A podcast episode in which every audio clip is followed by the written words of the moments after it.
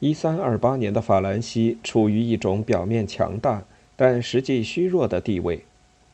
查理四世曾统治过的法国领土比现在要稍微小一些，在北方，它包括了整个弗兰德和现在比利时西部的部分领土，但在东方，它只延伸到未超过莫兹河、索恩河以及罗纳河的位置。埃诺、洛林、部分勃艮第、多菲内。萨伏伊以及整个普罗旺斯均在其边界之外。虽然这些领土中的大部分属于法语区，而且他们的统治者已经融进法国的政治势力范围。查理四世去世时，距离里昂成为法国领土还不到二十年，而且位于里昂东面的领土表面上仍然是德意志帝国的一部分。一位法学家教皇在1265年写信给法兰西国王，他很可能想搞清楚维维耶，一座位于罗纳河西岸的座堂城市，到底是在法国还是在德意志的帝国境内。我们发现您的王国和帝国之间的分界线没有任何的书面记录，而且我们一点也不知道他们是向哪里延伸的。法国不是高卢。尽管如此，它依然是欧洲无可争辩的最为富裕、人口也最稠密的国家。一三二八年，一份由王室国库官员编制的关于纳税户的统计档案列举了在大约两万四千个教区中划分的二百四十六万九千九百八十七户家庭。那些大片的采邑和王宫的封地没有包括在其中。国王没有在这些地方征税，而普查的方法毫无疑问会比那些容易使人误解的精确数字所暗示的内容要粗略些。尽管如此，1328年的法兰西居民总数几乎不可能少于1600万，这大约是同时代英格兰人口的三倍。这些在那个年代密度惊人的人口，靠300年来不断增长的农业资源支撑。十三世纪下半叶，乡村已经达到了它最繁荣的时期，耕作面积已经达到了极限。长期对荒野、森林以及沼泽垦荒的成果，一度覆盖了这个王国的许多地方。富华萨在回忆文章中写道：“在那时，法兰西是饱食、惬意而且强大的，他的人民富裕兴旺。”而且他们中没有一个人知道“战争”一词的意义。回想起来，早可以看出这个社会已经越过了它的巅峰。每个省的模式都和其他省不同，繁荣的高峰可能早在一二六零年代就已经到来，尽管这与编年史作家们意识到经济变化的征兆并没有间隔多少年。法兰西的许多乡村已经变得不仅人丁兴旺，而且拥挤不堪。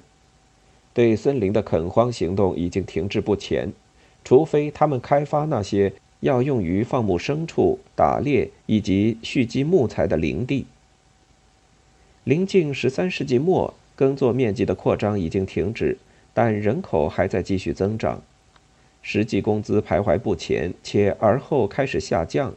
物价也开始加速上涨，人口平均预期寿命在营养不良的中世纪农村社会从来都不会很高，跌回至了大约二十岁。起初，这些压力主要影响着城镇和穷人、地主以及租佃农场主的事业兴隆。粮食价格在1315至1317年的饥荒时期上升到了一个前所未有、日后也可能不及的顶点。这是他们时运的转折点。一三二零年代，农产品的价格开始急剧下跌，甚至当饥荒再次来临时也没有恢复。租金也跟随着一同下跌，因而开启了十四世纪漫长的农业萧条时代。贵族的收入下降，而且在一些省份是灾难性的下跌。在那些标记出每个村落公社边界的十字架外面。在由草草树立的木屋所组成的一些邋遢凌乱的棚屋乡村里，出现了一些由居无定所的穷人组成的群体。他们依靠乞讨和在收获季节出租自己的劳动力打工求生。在1320年和1321年，这些心怀不满的流浪者以及其他因境况窘迫而坠入他们之中的人，曾突然爆发了一连串的局部暴乱。在此期间，有些地方还发生了恶性的袭击教堂以及屠杀犹太人事件。1323至1328年间的弗兰德西部，一场空前野蛮的内战在地主和农民之间展开。这些事件也预示着更为严峻的问题即将到来。一些人只是简单的逃避他们的麻烦，小农场开始收缩或者消失不见，他们以前的主人流向了城镇。然而，城镇接纳他们的能力取决于一种脆弱的经济平衡，而它已开始显示衰退的迹象。在十二和十三世纪时，城镇人口增速比法国其他地区的人口增速要快得多。那些大城市用不断开展的扩建城墙的方式扩大他们的县围，而其他城市则靠略显寒酸的壕沟。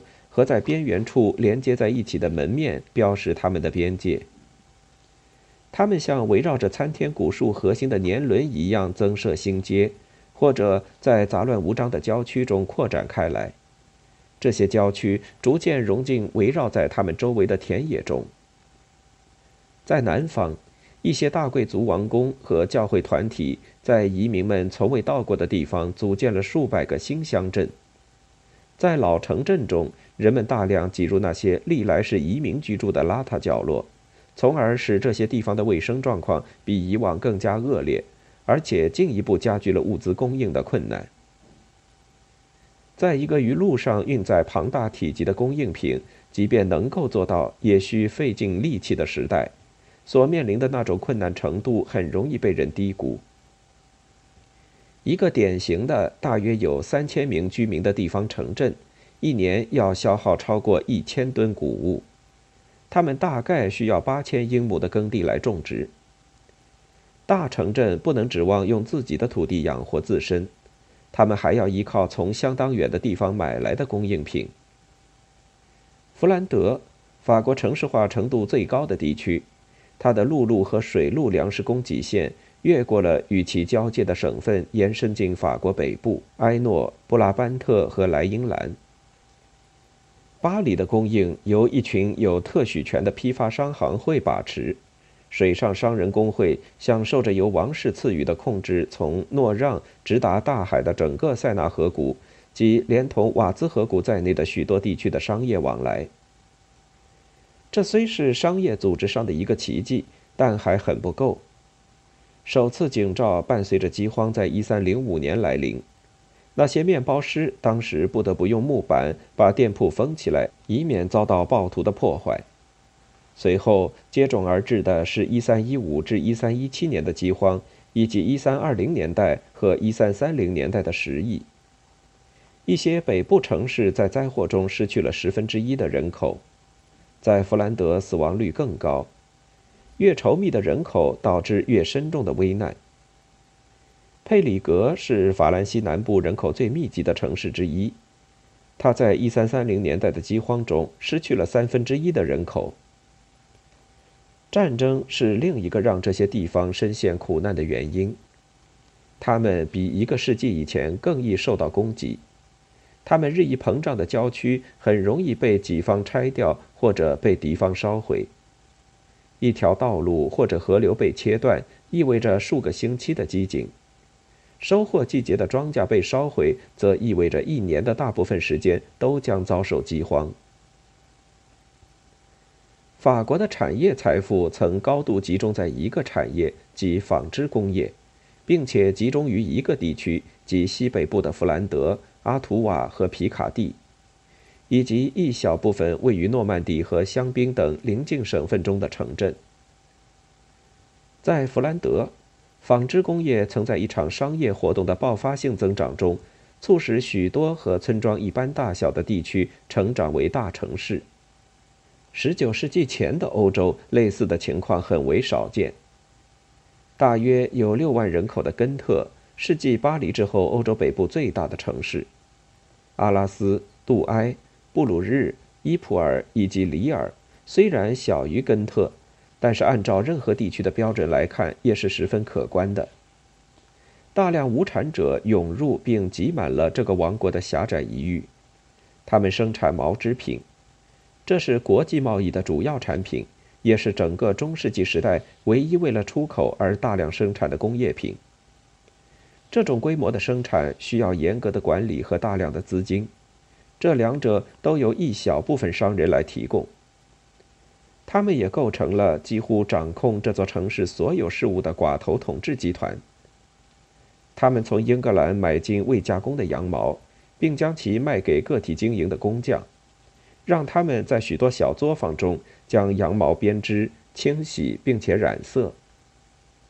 许多时候，这些商人也会提供设备且出租房屋。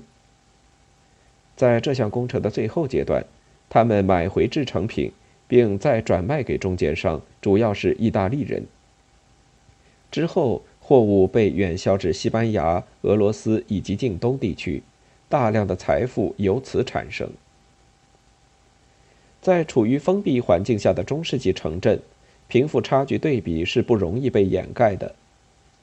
在城墙内拥挤的房屋中，以及墙外由茅屋组成的不断扩展的棚户区里。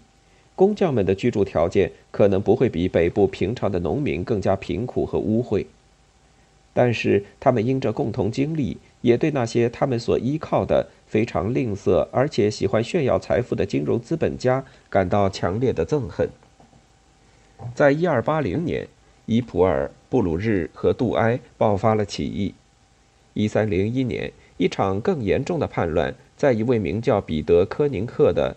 和蔼可亲且能言善道的职工领导下，在布鲁日和根特爆发，并一度成功取代了由那些商业寡头组成的政府。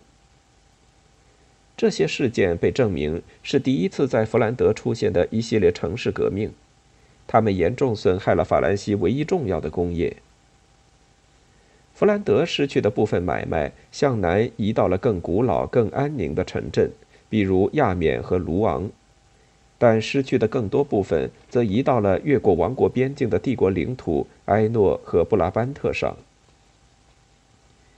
比起让一些资本家破产以及取代北部城市寡头政府，这些事件对法国产生了更为重大的影响。